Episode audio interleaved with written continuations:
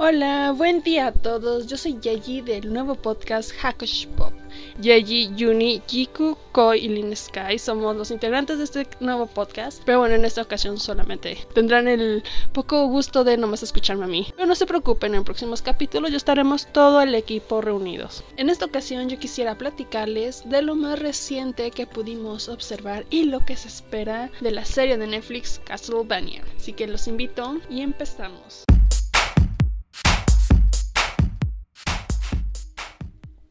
Antes que nada quisiera tener una pequeña advertencia de spoilers por si no han visto la cuarta temporada, les sugiero que la comiencen a ver y la terminen de ver o bien sigan escuchando bajo su propio riesgo. Dicho esto, voy a entrar en detalles. No sé ustedes, pero yo quedé súper emocionada con este gran final, la gran pelea épica. La verdad es que la cuarta temporada fue un cierre de todos los arcos de muchísimos personajes, lo cual me dejó con muy buen sabor de boca. Pero más que ese sabor de boca, y bien, podemos discutir muchísimas cosas de la serie, que así como tiene aciertos, quizás tiene sus fallas, ¿no? Dado caso, para los que no estén familiarizados, les comento que Castlevania es una franquicia que se originó de videojuegos. Actualmente la franquicia tiene más de 30 títulos. Imagínense, no es solamente una historia, es todo un universo lo que representa Castlevania. Entonces, bajo este concepto, adaptar algo a una serie que sea de cierta manera coherente es todo un reto si lo vemos desde el punto de vista de la producción, incluso de los escritores de esta serie, lo cual es algo que si bien hizo que muchos fans de la saga original se descontentaran, se puede comprender esto cierto modo, porque tienen que tomarse ciertas libertades creativas. Y sí, la serie de Netflix se desvía un poco del canon original de los videojuegos. Cabe mencionar, esta serie está basada principalmente en dos o tres juegos que vendría a ser Castlevania 3 Dracula Curse o La Maldición de Drácula, Castlevania Curse of Darkness, La Maldición de la Oscuridad y creo también, no estoy completamente segura, Castlevania Judgment. Entonces, imagínate, tienes que juntar dos o tres videojuegos en los cuales hay pues, ciertos elementos de la narrativa, pero tienes que crear toda una serie más compleja. Entonces, en ese sentido se entiende que los autores de la serie se tomaran libertades, se desviaran, modificaran cosas, modificaran personajes e incluso metieran pues personajes nuevos, ¿no? Para dar sentido a la serie. Estos cambios descontentó a más de un fan que era muy fiel seguidor de las series originales, con esto me refiero a los de los videojuegos pero uno de los personajes que quisiera recalcar que estuvo más polémico fue el personaje de Isaac, porque en la franquicia original realmente él no es de color, pero en otro aspecto también lo que he escuchado y leído mucho, yo no he tenido el privilegio de jugar estos videojuegos, tuve que darme una pequeña investigación, pero realmente el personaje de Isaac no está tan desarrollado en los videojuegos a comparación de la serie de Netflix. Y como mencioné, no es un personaje de color y Netflix tiene su agenda de inclusión actual. Y quisiera recalcar también esto, ¿no? Porque yo he visto en muchas otras series de Netflix que esa inclusión se ve forzada y a mí en lo personal me encantó cómo lo manejaron en la serie de Castlevania porque yo lo siento de una forma muy natural, cual es algo que también quisiera aplaudir a los productores de esta serie, que al papel de Isaac le dieron más desarrollo. A mí en lo personal fue uno de mis personajes favoritos por todo este trasfondo y evolución psicológica. La verdad es que quedé fascinada. Por el otro lado tenemos el papel de Héctor, que este sí fue el descontento de muchísimos fans, fueran o no fueran fieles seguidores de la historia original. Se podría entender por cuestiones ya de preferencia de personaje, yo diría. Ciertamente también cambiaron como el tipo de personalidad. Realmente fue un personaje muy inteligente. Entonces hay diferentes puntos de vista. Sobre seguir discutiendo la serie, que podríamos estar abarcando ahora sí que cada uno de los personajes porque cada uno tuvo un desarrollo. Eso es algo que me gustó muchísimo de la historia, incluso aunque fueran hasta personajes temporales que solo aparecen en 2, 3, 4 capítulos, me refiero a personajes secundarios o terceros, aún así les dan cierta historia. Entonces, los detalles están muy bien cuidados en esta serie, tanto los detalles en la narrativa como en la animación, como incluso en el soundtrack que también es bellísimo. Pero bueno, ya lo que quisiera abordar, ya que no me puedo extender demasiado, es qué puede seguir a continuación.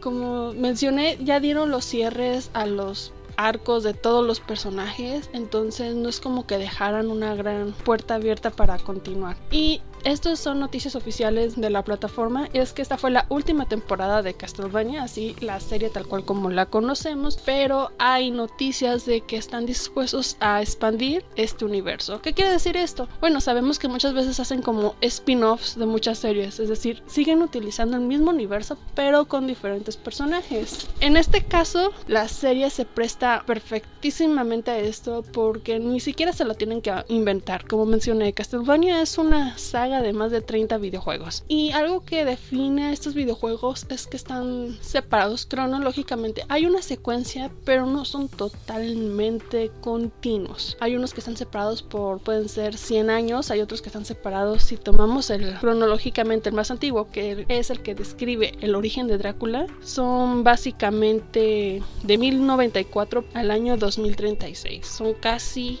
casi mil años de diferencia. Entonces ya se podrán imaginar por qué esta serie ha sido tan prolífica y quizás se preguntarán cómo le hacen, o sea, cómo han rellenado estos mil años de historias. Y bien, es que se puede decir que la serie tiene un folclore que define que Drácula renace o es revivido o reencarnado. Pueden jugar con estos aspectos cada 100 años aproximadamente. Entonces, a todo lo largo de esta cronología hay algo que se mantiene constante además de Drácula, que son los Belmont. Los Belmont es una familia que nace como enemigo declarado de Drácula desde los inicios de Drácula. Y si ustedes quisieran que se los comentara, dejen en comentarios y con gusto podremos ampliar esta sesión como una mesa de discusión con mis compañeros y poder abarcar más detalles, pero no es en esta ocasión. Entonces, estos videojuegos casi podríamos decir que cada uno tiene un Belmont diferente y es el que se dedica en su momento histórico a defender toda la humanidad y pues derrotar a Drácula. A lo largo también de esta cronología van surgiendo diferentes organizaciones tanto para traer a Drácula de vuelta, que es algo que vimos en esta serie de Castlevania y por lo mismo es algo que me encantó porque es algo muy típico de los videojuegos. Siempre existe alguien, un loco intentando revivir a Drácula. Entonces no es algo tan descabellado, eso es totalmente canon y de hecho es totalmente canon que Death, la muerte, fue la que manipuló todo. En los videojuegos originales realmente es otro personaje. Este vampiro que realmente resultó ser Drácula es un personaje hasta donde tengo entendido original de la serie. Porque los videojuegos tiene que ver uno con los Forge Masters, con los forjadores de Drácula, Isaac y Héctor. Entonces en ese sentido sí me dejó como un poco desconcertada de que al final de cuentas, tanto el arco de Héctor y Isaac lo manejaron como quien dice aparte, independiente de todo lo que pasó con Drácula. Aunque sigue manteniendo el lazo de que Héctor es el que tuvo que ver traer a Drácula de vuelta. Y en los videojuegos es realmente que Héctor fue manipulado por otro personaje para hacerlo traer. Lo cual en la serie se va reflejado este papel en el conde Saint Germain.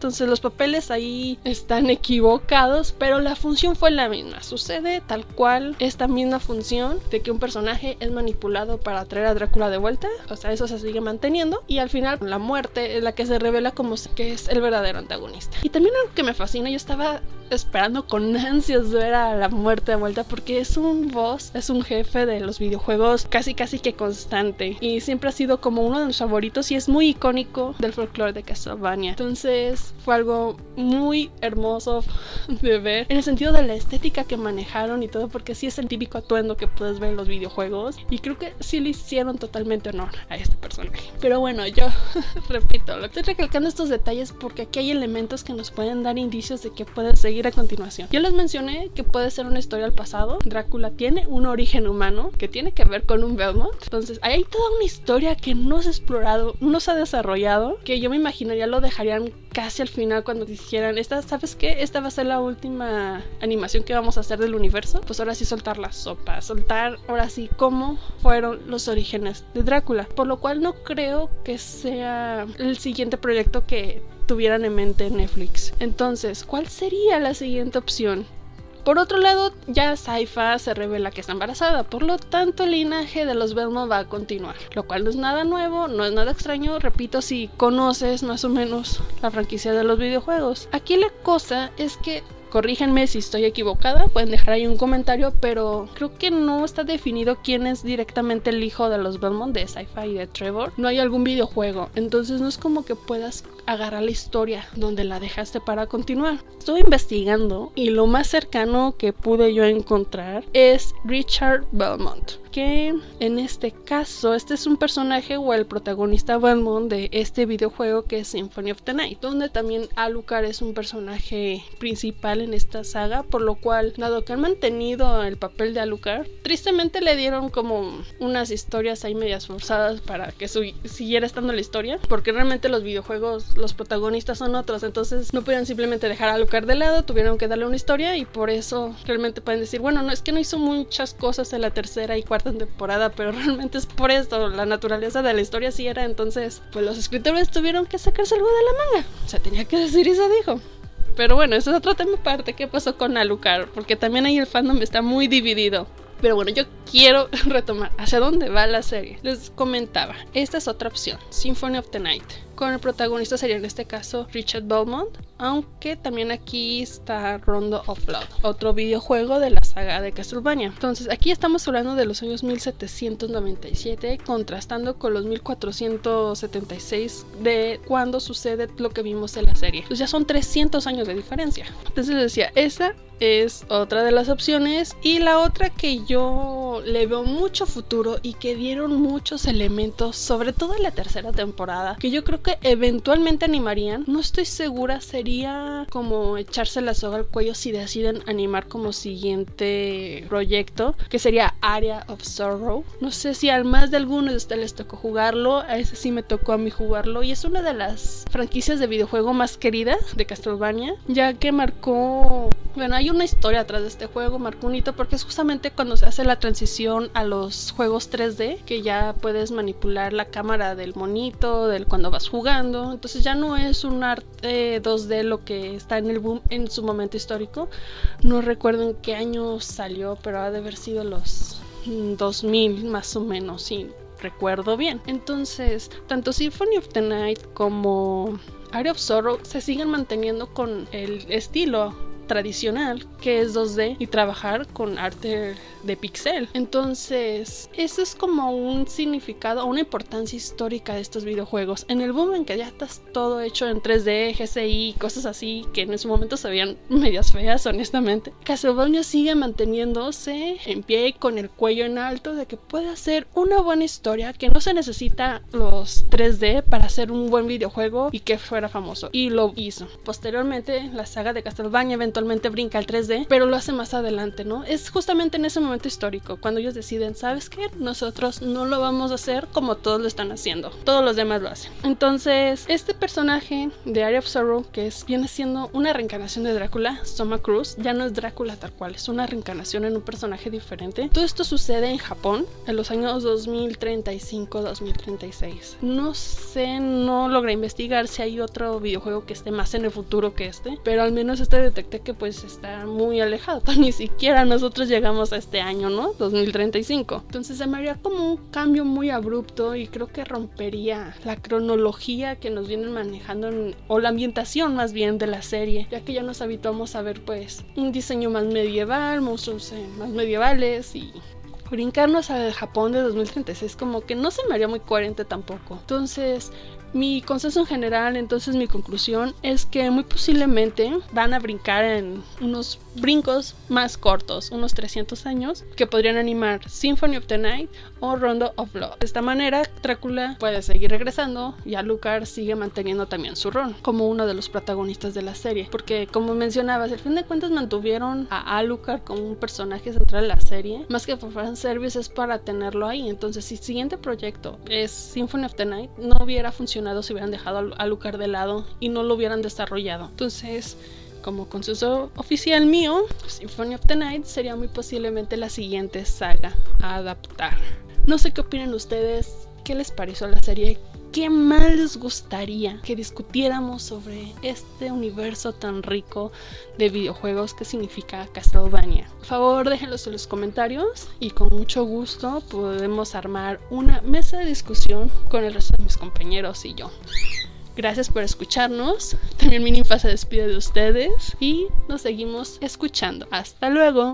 No se vayan, no se vayan, esperen un momento, soy la Yeji del futuro, que espero para cuando lo escuchen no se convierta en la Yeji del pasado. Pero para estas alturas solamente quiero comentarles que ya se confirmó de qué va a tratar el spin-off de Castlevania y va a estar ubicado en la Revolución Francesa, para ser más específicos, en el año de 1792, por lo que se confirma que Richard Belmont va a ser el protagonista de este nuevo spin-off, entonces no andaba tan lejos. Pero Aquí hay una cosa interesante que me puse a ver y rápidamente se los comento. Es que también se va a incluir a Maria Renner, que en Rondo of Love tiene 12 años. Es una pariente lejana de Richard Belmont, que pues también ayuda a combatir a Drácula. Aquí lo que es más interesante es que Maria Renner vuelve a aparecer en otro videojuego cinco años después porque spoiler alert seguramente esto va a pasar en la serie a no ser que se desvíen del canon pero cinco años después de que Richard Belmont se enfrenta a Drácula como ya les he comentado Drácula revive un montón de veces desaparece. Cinco años después desaparece. Entonces María Renner, ya con 17 años, empieza a buscar a, su pariente lejano, a Richard, y es cuando se encuentra finalmente con la Lucar. Y entonces unen fuerzas y finalmente pues sucede la, lo que sucede en el juego. No les voy a contar lo que sucede en Symphony of the Night. Entonces aquí mi duda es este si van a mezclar los dos videojuegos o solamente se van a quedar en lo que abarca Round of Blood. Entonces, dejen en comentarios ustedes qué opinan que sería lo que va a pasar. ¿Para abarcar los dos videojuegos o solo abarcaría uno? O como lo hicieron aquí, pues los autores se van a sacar algo de la manga totalmente. Bueno, esta fue la Yoyi del futuro y gracias por escuchar.